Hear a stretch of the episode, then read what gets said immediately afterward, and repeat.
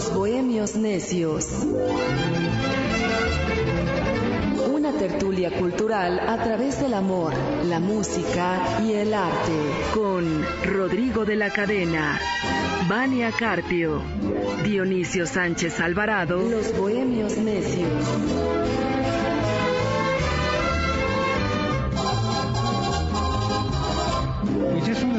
Tarde de este 1 de enero del año 2023. Y digo 1 de enero porque decía Juan Calderón, el gallo Calderón, ¿se acuerda usted de, de Juan Calderón? Decía, es que no hay primero de enero, porque entonces tendríamos que decir que hay segundo de enero, tercero de enero, cuarto de enero, quinto de enero y así sucesivamente. Hoy estamos comenzando un año Quiero felicitarle a usted si usted celebra los inicios de año gregoriano con este calendario, porque hay quienes no lo llevan así. Eh, quiero felicitarlo en nombre de Vania Carpio, de Rodrigo de la Cadena, Los Bohemios Necios. Mi nombre es Dionisio Sánchez Alvarado. Gracias por estar sintonizando el 760 de amplitud modulada de Radio Cañón. Recuerde que si usted nos está oyendo por, por AM, eh, si de pronto en una de esas ocasiones no puede sintonizarnos por el clásico aparato radiofónico de radio, esos aparatos, este, no nos puede sintonizar por, por el, por AM, puede hacerlo también por redes sociales, puede hacerlo también entrando en internet, este, teclea usted en Google, eh, emisoras.com, y ahí le va a aparecer, le va a aparecer la opción y usted busca los bohemios necios y le va a dar la opción y va a entrar usted, da ahí, le da clic y se va enlazando y ya puede escucharnos eh, en redes sociales, puede escucharnos si así usted lo quiere también en el clásico aparato. Yo tenía, cuando niña tenía un aparato, un Majestic, ¿se acuerda de aquellos aparatos Majestic de bulbos? Era uno rojo con, con la carátula, era todo, todo alrededor era rojo, de, como acrílico, y en el frente era blanco con su perilla de encendido y su perilla para sintonizar las estaciones, de bulbos. Eran aquellos Majestic que me parece que los fabricaban por orden de Emilio Escárraga. Me parece que creo que si no mal recuerdo creo que los hacían por parte de él.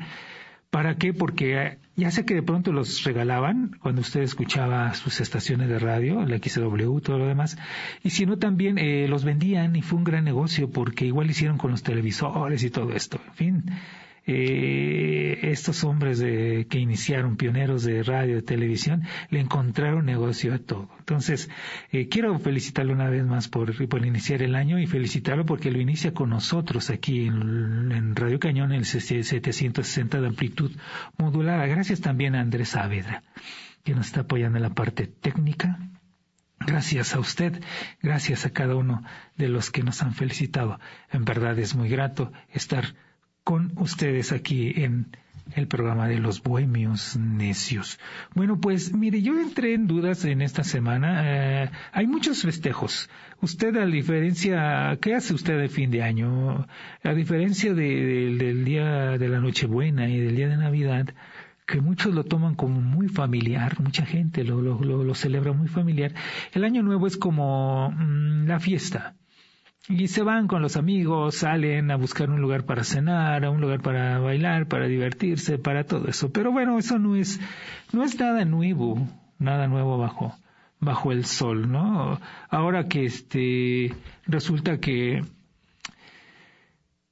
que el, que el gobierno de la, de, de los gobiernos de la República Mexicana les ha dado por, por presentar ellos los espectáculos, entonces me, quedé viendo que aquí en la Ciudad de México estamos transmitiendo desde la Ciudad de México, aquí en la calle de Basilio Vadillo, están los estudios Tepeyac, eh, de donde está la cabina central de, Radio Cañón. Eh, entonces, aquí el gobierno de la Ciudad de México y muchos gobiernos hacen lo mismo ya en diferentes partes de la República, presentan espectáculos de fin de año, baile, la fiesta, todo esto. Entonces estaba viendo que, que estuvo en el Ángel de la Independencia los, los Ángeles Azules. Digo, muy respetable a quien le guste los Ángeles Azules, ¿no? Yo los Ángeles Azules los conocí cuando comenzaban los Ángeles Azules. yo comenzaba igual como músico cuando ellos también comenzaban brincando una avenida de donde yo vivía. Ellos también comenzaban. Entonces, eh, para mí no es nada nuevo la existencia de ellos, pero veo que, bueno, la popularidad cada quien la ha ido adquiriendo y veo que realmente ahora son muy populares, que popularidad no significa calidad para nada, pero bueno, mucha gente lo sigue. Y me pregunté, me quedé viendo, bueno, como cuánto cuesta una presentación ya de Los Ángeles Azules. Entonces, eh, según algunas personas, eh, dicen que Los Ángeles Azules cobran entre 300 a 500 mil pesos una presentación. No lo creo. Pero fuentes más cercanas a, a, ellos dicen que cobran entre millón y medio a dos millones de pesos. Y me quedé pensando, dos millones de pesos cobraron Los Ángeles Azules por presentarse y que la gente fuera a divertirse. Ahora el gobierno le da la diversión desde hace muchos años, no, no nada más ahorita, no, no este gobierno, no hablo de este gobierno, nada, o sea, desde hace muchos años, pero muchos años, los gobiernos se encargan de darle la diversión, la diversión al, al pueblo, digamos. Ya todo más fácil, se lo dan al pueblo. Antiguamente, estoy hablando de hace muchos años, pero muchísimos más años, décadas, los particulares eran los que le llevaban la diversión al pueblo. Aún hay lugares, ¿eh? hay muchos lugares, muchos lugares, pero muchos lugares. Pero no estoy diciendo que no existan, sí existen. Inclusive nuestro querido Rodrigo de la Cadena estuvo anoche presentándose despidiendo el año viejo y obviamente cantó esa canción hermosa y tan rítmica de, de Crescencio Salcedo, eh, el año viejo. Eh, entonces él, sigue con esa fiel costumbre que siempre se ha dado y que, que los, digámoslo así entrecomillados, los particulares, y no, no, no realmente, los particulares siempre han festejado eh, esa terminación de un ciclo en, cuanto al año se refiere. Entonces siempre ha habido espectáculos muy importantes, muy buenos, interesantes. Pero entonces al estar hurgando y buscando todo esto, nada más por el simple hecho que vi que Los Ángeles Azules habían cobrado, también se habían tocado en, en, el Ángel de la Independencia. Entonces me puse a buscar algunos datos, algo, algo más de información, qué, qué, había, qué sucedía en, en otros años, qué se presentaba. Y empecé a encontrar cosas muy interesantes. Y me di cuenta algo que me dio, pues me da tristeza el darme cuenta que conforme han ido pasando las décadas, eh, y todos mencionamos de Uruchurtu para acá, de, Ernesto P. Uruchurtu, sobre todo vino muy a la baja, muy a la baja, los lugares en donde se podía ir a divertir la gente, pero también otra serie de factores, crisis, la televisión, en fin, mucho, la radio inclusive, llegó a, a acabar con, no, no ciento por ciento, pero sí en una gran parte, en un gran porcentaje, con esa tradición de ir a festejar el año nuevo a algún lugar. Pero sobre todo se han ido acabando los lugares donde se festeja, se hacen eventos para presentar eh, artistas, eh, música e ir a despedir al año viejo. O sea, ha disminuido la cantidad de lugares. Y eso para los que estamos metidos en la cuestión artística o de investigación, eh, sí nos da tristeza, la verdad, porque me doy cuenta que antiguamente, y estoy hablando inclusive hace más de 100 años, la vida nocturna en la Ciudad de México, y hablo de la Ciudad de México, eh, era muy activa. Quisiera yo saber cuántos lugares hoy Hoy, 1 de enero, están trabajando y van a presentar algún espectáculo. Y, la, y, atiborrados de gente van, puedan estar, ¿no? No sé. No sé cuántos lugares. ¿Cuántos lugares hubo uh, el día de, bueno, la noche, eh, anoche de la noche del 31? Tampoco lo sé. No lo sé cuántos lugares. Pero sí puedo decirle que, que antiguamente había muchísimos lugares en donde podía usted ah, ir a festejar, a despedir el año y, una convivencia sana entre artistas, entre porque ahora ya es casi imposible acercarse a un artista. Antes no, antes era muy fácil, era muy accesible. Hay crónicas de los teatros de revista de los años 30, de los años 40, en donde se menciona la camaradería que había entre los artistas y ese intercambio afectuoso entre el público y los artistas mismos. Entonces, sin irme tan atrás de años, busqué algunos datos y también encontré algunas cosas ahí muy curiosas de, de, de, los propósitos de año nuevo y todo eso que tiene uno, ¿no? Lo clásico de ahora sí me voy a poner a dieta, otros dicen ahora sí voy a, voy a, voy a dejar de tomar, ahora sí voy a ahorrar, ahora sí voy a, estudiar, a terminar mi tesis y no la voy a plagiar, ¿no? O sea, hacen sus propósitos de año nuevo.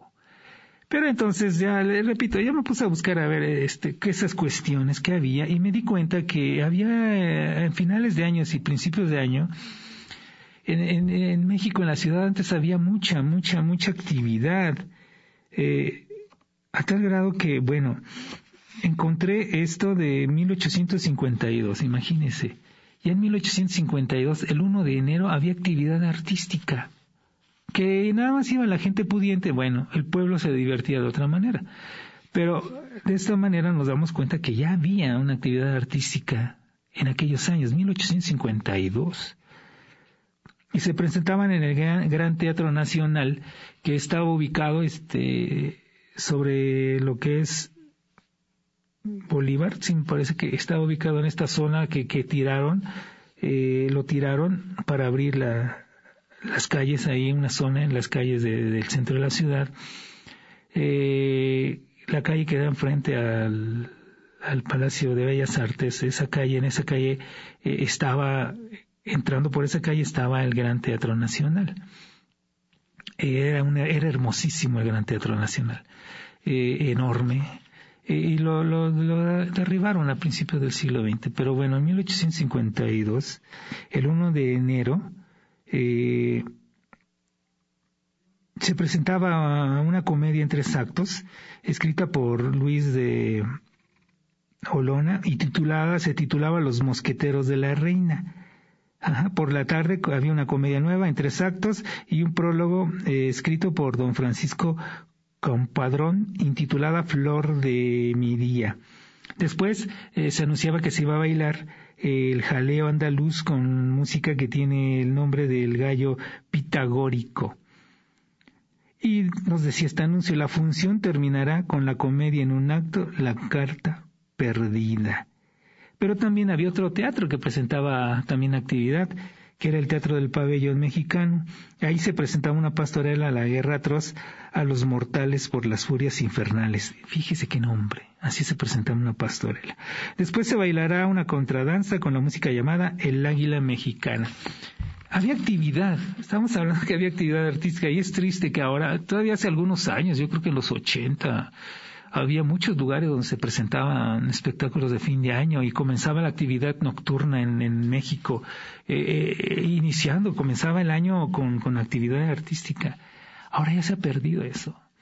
Ya la situación económica en, el país, las redes sociales ahora, YouTube también, antes repito lo que era la televisión, eh, la radio, fueron alejando de, de, al público de ir al cine, de ir a los teatros, eh, a las carpas, por eso las carpas, las carpas se fueron acabando, eh, los teatros todavía sobrevivían, iba mucha gente, pero se fue acabando todo eso conforme la tecnología fue llegando, fueron ganando adeptos y el público fue resguardándose en sus casas para ya no salir. Ahora, hasta llegar lo que existe ahora que usted hace sus pedidos y le llevan la comida que usted quiere a su casa.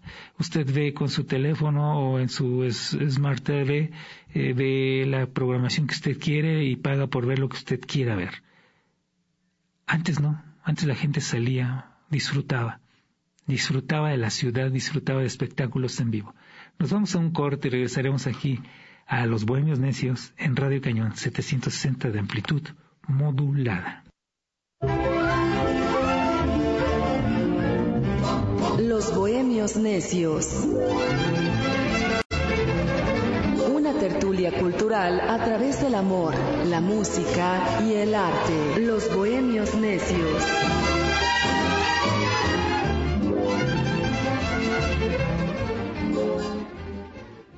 Bueno, pues ya regresamos. Estamos aquí en el 760 de amplitud modulada con los bohemios necios. Gracias en verdad por, por estar con nosotros, estar, estar sintonizándonos.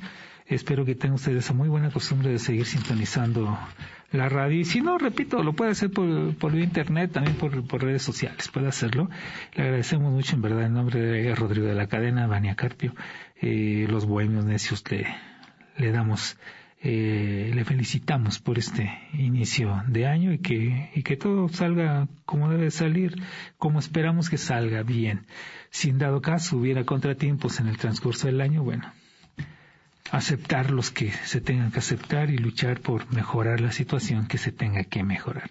Pero bueno, vamos a seguir con esto que, que de pronto a mí me sale, repito, me, me, me, me surgió el, la, inquietud de buscar qué había, qué, qué hacían en, en, en, México, en la Ciudad de México antes, ¿no?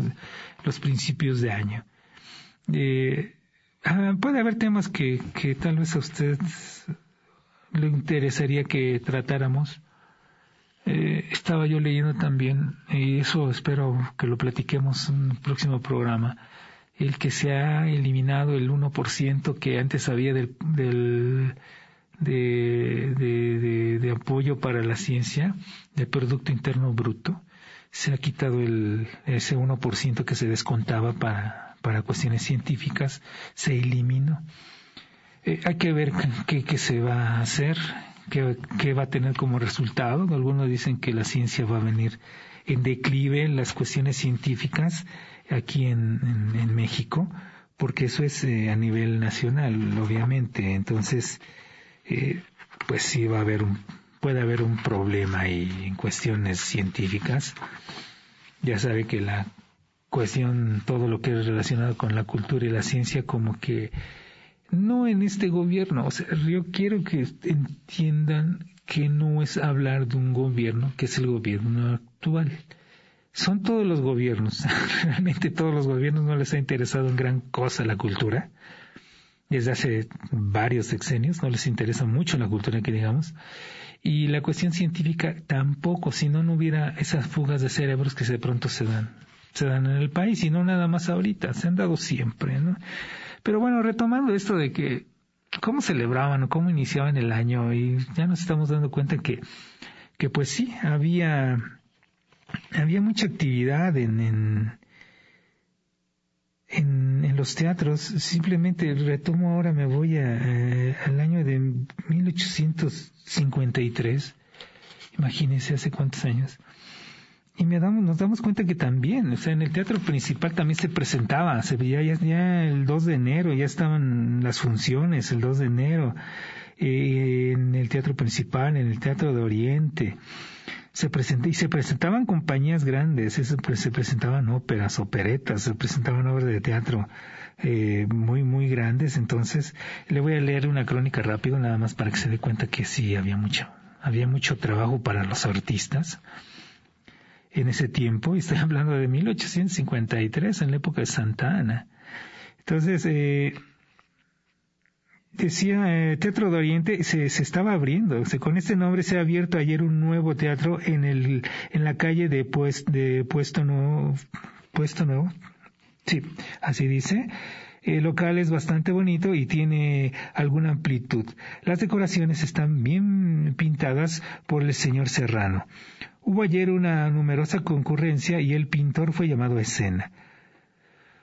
Por imperfectas que se supongan las representaciones dramáticas en esos teatros, siempre su creación es un adelanto y esos espectáculos deben tener en las clases del pueblo una influencia más saludable que las corridas de toros.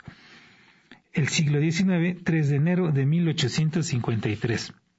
Desde entonces ya había problema con las corridas de toros, porque inclusive en aquellos años había, se, se presentaban espectáculos medios grotescos, eh, en, esas viejas plazas de toros que existían en, la Ciudad de México, estoy hablando de hace más de 100 años, hubo uno en el que hubo hasta heridos, en donde echaron a pelear, eh, echaron a pelear un oso con un toro, y todo se, se vino al, dio el traste y hubo problemas, y, y de ahí comenzó la prohibición de, de, de, utilizar animales, en fin. Eh, había una cuestión en cuanto a los espectáculos que, se, se trataba muy bien porque había un reglamento de espectáculos. Pero bueno, repito, estamos hablando de, de hace más de 100 años y ya había, había una, una actividad artística muy importante. Y a mí eso es lo que, repito, me, me ha dado tristeza, que, que ya en estos últimos años ya no hay casi lugares contados, son lugarcitos donde va uno, ya no se presentan esos inclusive fastuosos espectáculos que se presentaban de fin de año en los 70, del siglo pasado, en los 60, donde se presentaban grandes artistas. Ya no, ya no se presentan. Entonces, eh, para seguir con esto del nada más lo que es el siglo XIX, nos vamos este y le encuentro aquí otro dato. Igual, eh, ya hacia 1854, o sea, un año después, seguía habiendo actividad artística al iniciar el año. El 2 de enero eh, de ese año, 1854, el Gran Teatro de Santana eh, ofrecía un espectáculo que decían ellos que era un brillante espectáculo para la noche del lunes 2 de enero de 1854, nos dice el periódico. La octava función, magnífica función de obsequio dedicada a Su Alteza Serenísima General de División, Presidente de la República Mexicana, Benemérito de la Patria, Caballero Gran Cruz de la Real y Distinguida Orden Española de Carlos III y Gran Maestre de la Nacional y Distinguida Orden de Guadalupe, don Antonio López de Santana y demás caballeros de dicha orden. Así presentaban los espectáculos en aquellos años los periódicos y la actividad artística era muy, muy, muy, muy, muy importante. Pero bueno, eh, entonces repetía, repitiendo y, vamos recordando poco a poco. ¿Qué es lo que había de espectáculos aquel tiempo? Bien claro lo estoy mencionando. Había teatro, había zarzuelas. El público, el pueblo se divertía con otras cuestiones callejeras eh, pero había un ambiente nocturno en la Ciudad de México. De, de antemano había, siempre hubo y existió un, un ambiente artístico activo en la Ciudad de México que se ha ido perdiendo. Que se ha ido perdiendo y que es lamentable porque los sectores artísticos se siguen viendo afectados en la actualidad y desde hace décadas que se ha ido perdiendo la, repito, la, la, la costumbre de, de, de, ir a lugares, también los costos, los elevados costos de, de un lugar, de la renta de un lugar, de, de los artistas mismos que, que cobran ya, cobran muchísimo ya de pronto algunos que tuvieron gloria pasadas, quieren cotizarse como si aún estuvieran en su pleno apogeo, siendo que esto no, no, ya no es posible. Pero bueno, vamos a brincar algunos años más, algunos años más en, el tiempo y vamos a ver qué, qué cosa había eh, en el México nocturno de ya digamos del siglo XX. Se daban cosas muy importantes, ¿eh? Eh, eh, hacia finales del año de 1932, imagínense, en el Teatro Iris, el sábado 31 de diciembre de 32, ya se estaba ensayando una obra que se llamaba Nuestro México. Ahí estaba actuando Esperanza Iris, estaba Manuel Medel, que estaba debutando casi en ese momento, pero había cosas muy, muy interesantes, muy importantes. También, también estaba debutando Toña la Negra. Entonces, eh, eso se daba, o sea, imagínense esos ambientes nocturnos en teatros, eh, en, los lugares donde se, se, aparecían, ¿no? Entonces, eh, estaba leyendo aquí, es que estoy leyendo con algunos, algunas revistas, estoy leyendo algunos periódicos, estoy leyendo aquí lo, que presentaban en el primer cuadro de Excentricidades 1933, repito, estaba presentado en 1900, el 31 de diciembre de 1932.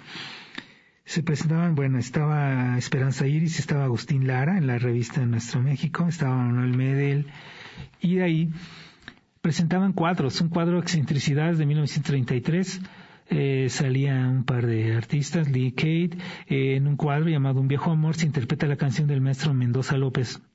Salía el trío Lopsar, Pedro Rubín y su ballet aparecen en los bailes de 1933, en haciendo canciones de mil, del 1933. Ahí se establecían las indicaciones siguientes. Para en el Teatro Esperanza Iris, si usted lo ha visto. Ese piano en escena, Agustín Lara explica cómo hace sus canciones, después prosigue a armonizarla, después sale Laurita Uranga y toca también el mismo tema. Sucesivamente van saliendo músicos y cantantes hasta formar un conjunto numeroso cantando y tocando el tema inicial de la canción. En Despidiendo el, el, cuate de 1932, platican Esperanza Iris, que interpreta la voz de la calle, y Manuel Medel, que es el agraviado, el, personaje del agraviado, sobre el infausto año de 1932. O sea, siempre, siempre, siempre ha sido lo mismo. Hemos considerado que el año anterior que se acaba ha sido peor y esperamos lo mejor para el siguiente año. Eso, repito, se estaba llevando a cabo en 1932 y hay la fortuna de que existen los periódicos, existen los textos de todo lo que se hablaba en este aspecto en el Teatro Esperanza Iris, existe el libreto y tiene estas indicaciones que le acabo de dar, ¿no? piano en escena, Agustín la explica, todo esto, y están los diálogos de, de Manuel Medel y los diálogos de Esperanza Iris. Imagínese usted, no sé, o sea, la enorme diferencia entre los espectáculos que se presentaban en aquellos años y la diferencia entre ir a escuchar y tratar de ver a Los Ángeles Azules. Es una enorme diferencia. Simplemente es otro México. Nos vamos a un corte. Estamos en los Bohemios Necios, aquí en el 760 de amplitud modulada, Radio Cañón.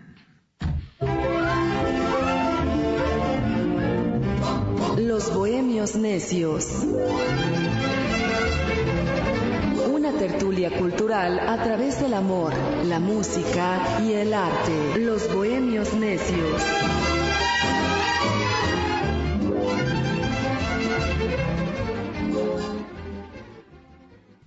Ya regresamos aquí a la cabina de, directamente desde la cabina de, Radio Cañón en los estudios de Peyac, agradeciéndole en verdad que esté con nosotros. Y, bueno, para, para seguir con esta idea, eso que de pronto, repito, vi, vi todo lo que sucedía el fin de año y, y, en televisión sucede.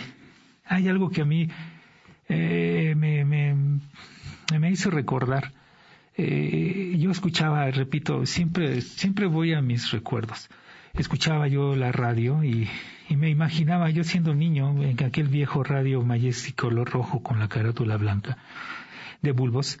Eh, escuchaba yo las transmisiones de fin de año y escuchaba a los locutores y se oía ambiente, se oían eh, silbatos, gente, el locutor platicaba con el operador, ponían canciones y se oía ruido de piñatas, de cosas así. Yo me imaginaba y pensaba que era cierto todo eso.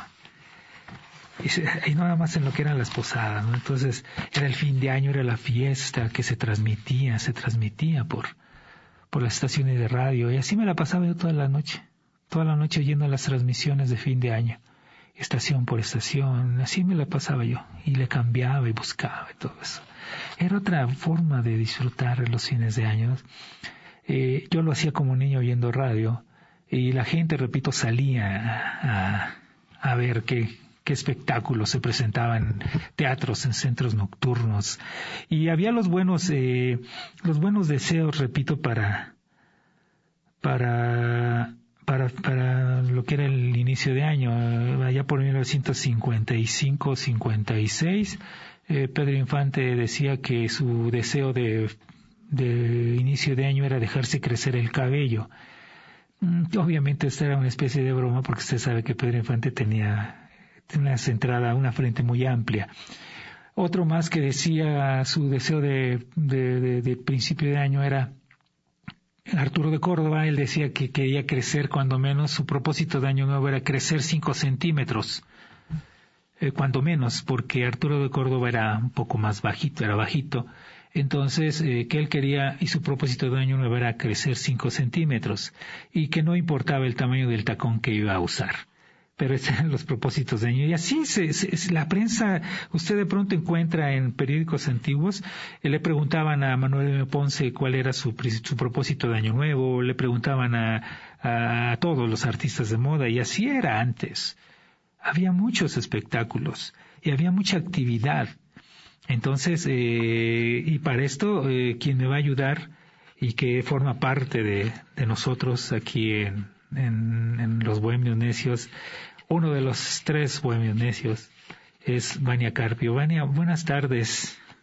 Buenas tardes, Dionisio, a toda la audiencia. Muy feliz año. Qué gusto empezar el año fuerte.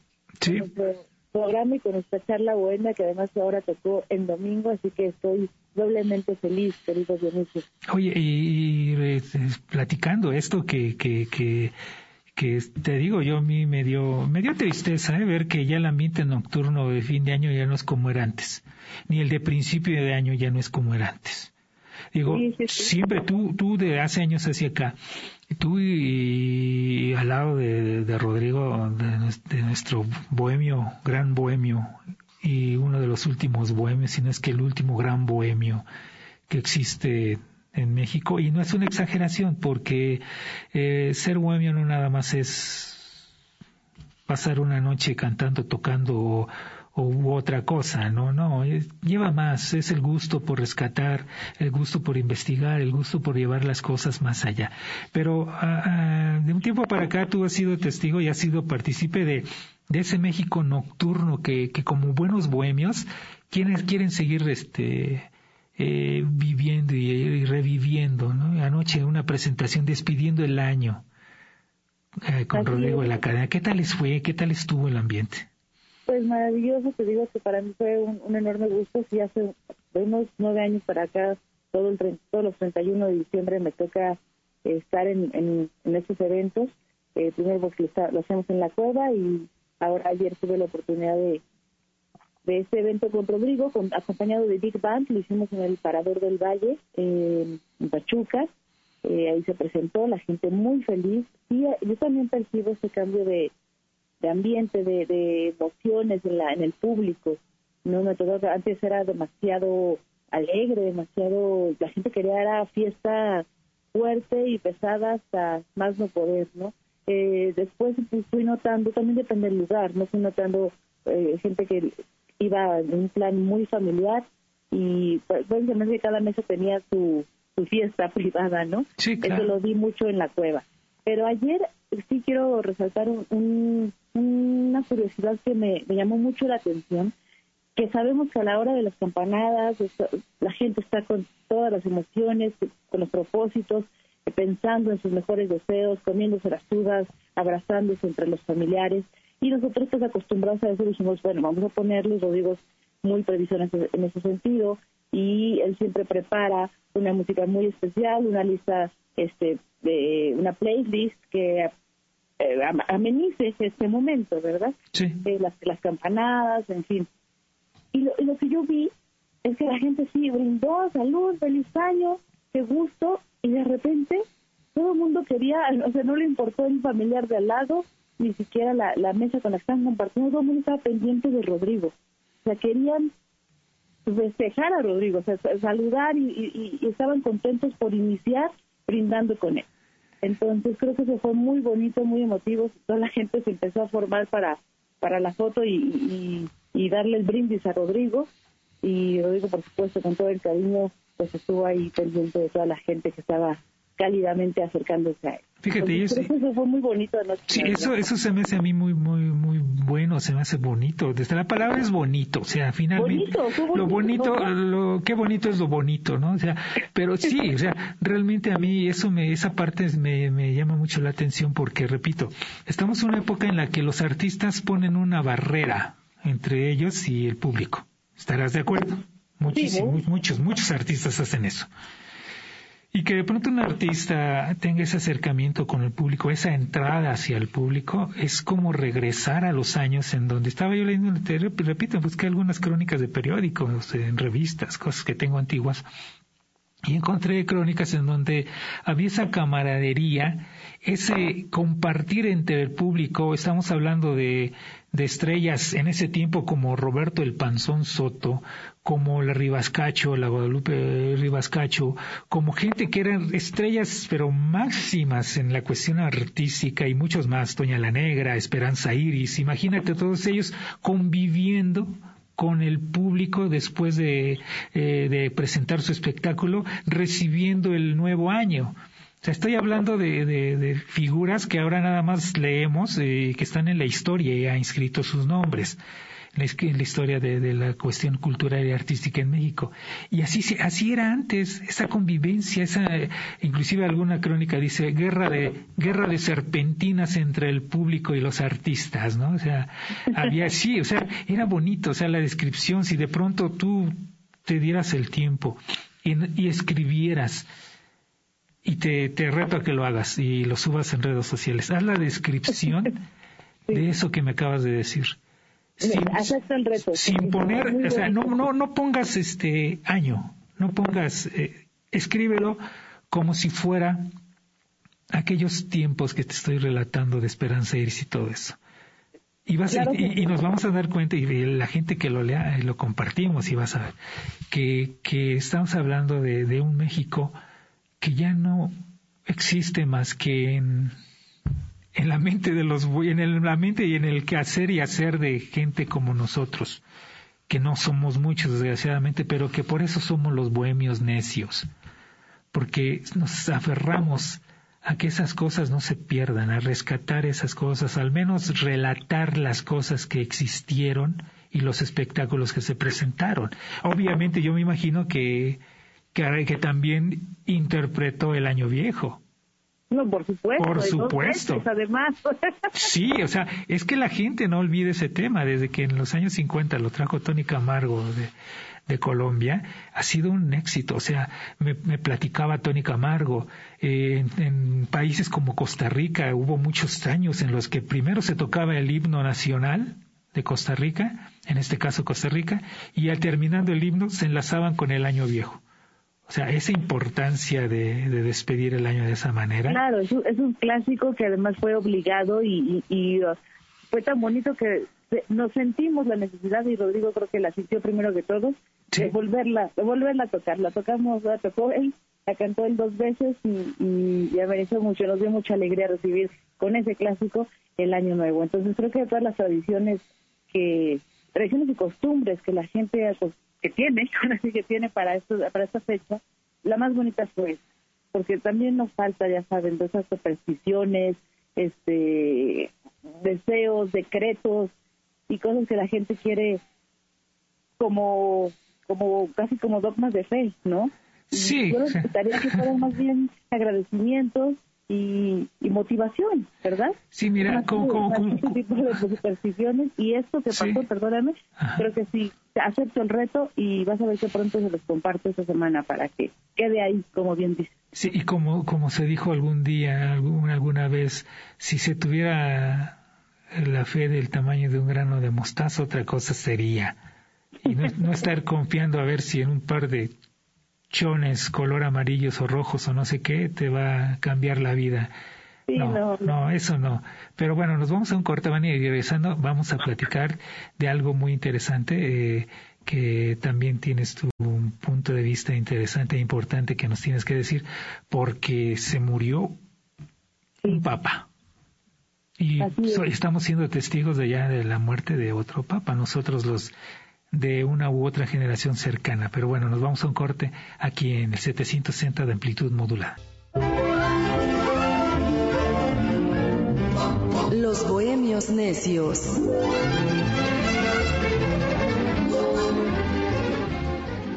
Bueno, estamos de regreso, ya aquí estamos en nuevamente del micrófono del 760 de amplitud modulada. Los bohemios necios. Ahora sí, Vania, a ver, dinos, platícanos, ¿Qué te inquietó en esta semana en cuanto pues a noticias?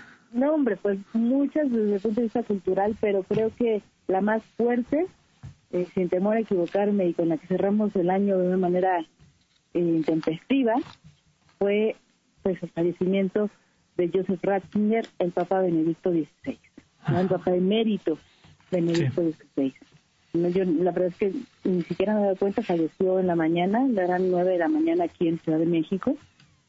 Eh, ya sabíamos que estaba muy enfermo, estuvo pues toda la comunidad católica a través de redes sociales convocando que oraran por su salud. Honestamente, pues sabía que pues, siempre sabíamos que ya era grande, ¿no? Tenía 95 años a su momento de fallecer, pero no, no esperábamos sinceramente que ya ya fuera a partir.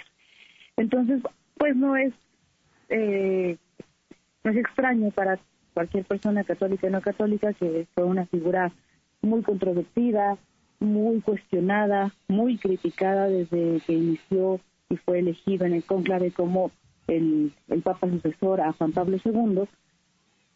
Pero hay un, de todos los frentes que podemos tocar al respecto, yo creo que esta noticia y todo lo que desencadena nos va a dar para, para mucho todavía, al menos este mes, eh, hay uno de que yo quiero rescatar y subrayar ahora con ustedes, es que hay una película que todos vimos, ¿no? Que incluso creo que todavía está en Netflix, ¿no? Protagonizada por Anthony Hopkins y Jonathan Fries, ¿no? eh, Anthony Hopkins interpreta la figura eh, de Benedicto XVI y Jonathan Fries eh, de el ahora Papa Bergoglio. Sí.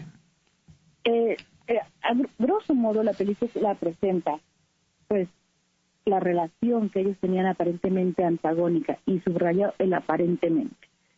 ¿Por qué traigo colación ahora a partir de la muerte de Benedicto XVI esta película?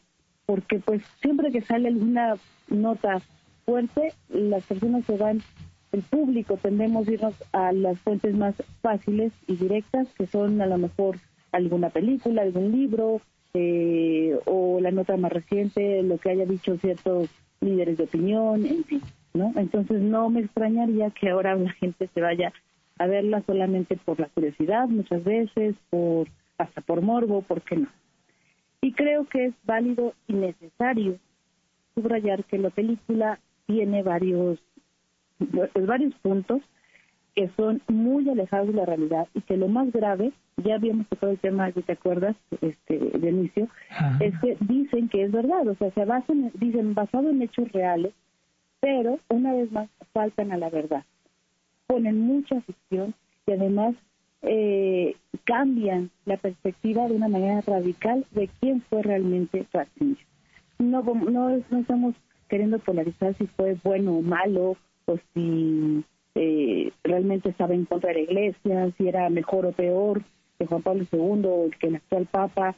Ese no es el punto, sino que desfigura totalmente la personalidad y el carácter que realmente tenía eh, Joseph Ratzinger y, de, por supuesto, no solamente como persona, como cardenal, como teólogo, es un gran teólogo, un gran pensador, sino como este como papa también, ¿verdad? Y eso es lo que quiero dejar aquí, ahora con ocasión de esta, pues, esta triste noticia, y es que en primera me llamó mucho la atención y le recomiendo mucho este artículo eh, que se llama Ese no es Benedicto XVI, que es de un gran estudioso también, doctor en filosofía, Alejandro Sagamier y Terán, eh, publicado en ITMU. Él los últimos cuatro años se ha dedicado a estudiar el pensamiento de, de Ratzinger y ahí pone justamente todo esto, desarrolla todo este tema, pero lo que me llama la atención es que señala todo el tiempo que la mala percepción que tenemos de Ratzinger y que se, se interpretó y se personificó en esta película es debido a lo que nos llegó por la prensa. Eso me preocupa, eh, me siento un poco ofendida en el sentido de que todos tenemos cierta responsabilidad en el momento en que comunicamos algo y lo transmitimos, ¿verdad?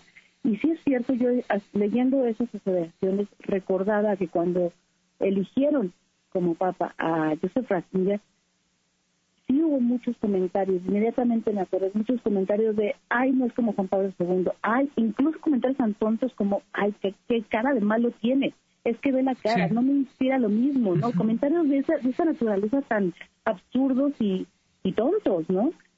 Y sí es cierto que esa impresión se quedó. Yo no sé hasta dónde sea eh, responsabilidad de la prensa pero sí sé que esa fue la impresión y, creo que nos, nos pasa muchísimo con todas las personas y más máximo con una figura de pues de este calibre, ¿verdad? Sí. Entonces, tres puntos importantes a rescatar. Lean el artículo que les recomiendo mucho, lo voy a poner en redes sociales, en nuestro Twitter, a quien esté interesado. Pero tres puntos importantes. No, él no estaba, la película eh, pone que él estaba en contra de del cambio, de una evolución, de que supuestamente W. Smith quería que la Iglesia católica tenía que evolucionar, tenía que crecer, que tenía que haber ciertos cambios y que Ratzinger estaba en contra. Eso es totalmente mentira y absolutamente falso.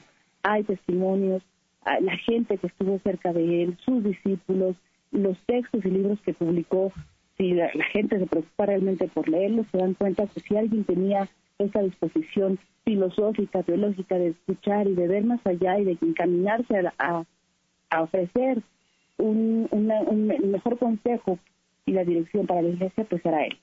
¿no? También otro punto es donde aparentemente en la película ponen que él se confiesa y que en una de sus confesiones él dice, renuncio porque no sé hacia dónde dirigir a la iglesia católica. Eso también es falso por lo que acabo de decir. No, no pudo haber tenido ese sentimiento de culpa y de hecho lo, lo expresó varias veces y, existen textos y grabaciones donde él comunica que su principal motivo por el cual él se ve la necesidad, incluso la responsabilidad de renunciar, era porque ya no se sentía capaz física ni anímicamente. Y realmente él estaba pues enfermo, estaba muy cansado. Cuando lo eligieron papá, hay también testimonios que en el volteo dijo, ¿por qué me pides esto? no ¿Qué, ¿Qué, quieres de mí si yo no no puedo más? no y el otro punto es que aparentemente él se refugiaba tal por miedo, por temores en, en, la vida de oración, ¿no? En, la escritura de libros. Y era todo lo contrario. Hay muchos textos aquí en este artículo vienen muy bien detallados y enlistados, donde él no considera que la academia, el estudio, escribir libros y la vida de oración sea una actividad pasiva. Es todo lo contrario, es la actividad más activa y prolífica, es un acto eh, transitivo que debe llevarse más allá, no solamente, no, es un acto que se debe eh, realizar en soledad, sino siempre en un diálogo para encaminarnos hacia la verdad en comunidad. ¿no? Entonces, la manera de que esta que estas actividades tengan un fruto eh, positivo y, que realmente trascienda, eso es precisamente estudiando, escribiendo, ¿no? Eh, teniendo diálogos muy intensos y muchos estudios con diferentes disciplinas, y él lo acostumbrado. Él también eh, declaró en varias ocasiones, sobre todo a su secretario, la gente que tenía más, más cercana, que es la que ahora nos transmite todo su pensamiento, pues que lo que más pensaba era no, era descansar. No renunció y se, aisló a esta vida de oración y de, estudio por, por una situación de pereza, por decirlo así, sino todo lo contrario, por una tremenda preocupación de ya no sentirse capaz físicamente para poder, pues en, en palabras más coloquiales y populares, dar el ancho. Entonces, les dejo este artículo, yo sé que tengo, digamos, muy poquito tiempo, pero creo que nos da un panorama y un contexto muy completo. Es un, doctor en, filosofía que, que de verdad se lo recomiendo muchísimo porque se acaba de presentar en un eh, simposio en Colombia, en Bogotá, como el máximo este, estudioso del pensamiento de Benedicto XVI. Entonces lo voy a poner en mis redes sociales y ojalá que pues que aprendamos a no juzgar a la primera por cuestiones tan tontas, aunque eh, haya medios este, de comunicación que nos permitan esos pensamientos como pues como los que dije al principio, ¿no? Sí me, me dio mucha tristeza. Sí. y, antes de terminar, nos quedan unos cuantos segundos. Eh, la muerte de Ratzinger va a desencadenar una serie de acontecimientos muy difíciles en los que se tienen que enfrentar quienes estén a la cabeza de del Vaticano. Eh, no digo precisamente Iglesia Católica porque están las iglesias católicas de Oriente, los ortodoxos, y también son católicos. Pero sí, sí viene muy difícil la situación porque se sabe que hay grupos antagónicos entre gente que es eh, afín a lo que es eh, eh, Francisco y gente que es en contra de las ideas de Francisco. Entonces, la batalla va a comenzar apenas. Eh, va a ser muy difícil y sí, la falta de, de Joseph Ratzinger, él fue de alguna manera algo que estaba evitando esta batalla que se va a dar. Así que, Vania, se nos acabó el tiempo. Gracias, en verdad, eso nos da para mucho más, sobre todo como te decía yo en el corte, para los que somos eh, adictos y adeptos a la conspiración, hay mucho más que hablar. Queremos agradecerte, en verdad, gracias por estar con nosotros aquí, aunque sea vía telefónica, eh, por el trabajo que tuvieron ayer. Gracias por, por tu participación. Gracias. Sabes que somos parte del equipo de los Bohemios. Gracias, en verdad. Claro que sí. Gracias a ti, gracias a la audiencia y muy feliz año. Y gracias también y que se restablezca Rodrigo de, del catarrito que le dio por andar en la bella Irosa. Exactamente, pero ya, ya están listos. Gracias, nos, nos, estaremos escuchando la próxima semana aquí en el 760 de amplitud modulada, Radio Cañón. Los Bohemios Necios, gracias Andrés Saavedra, gracias a todos ustedes, hasta luego.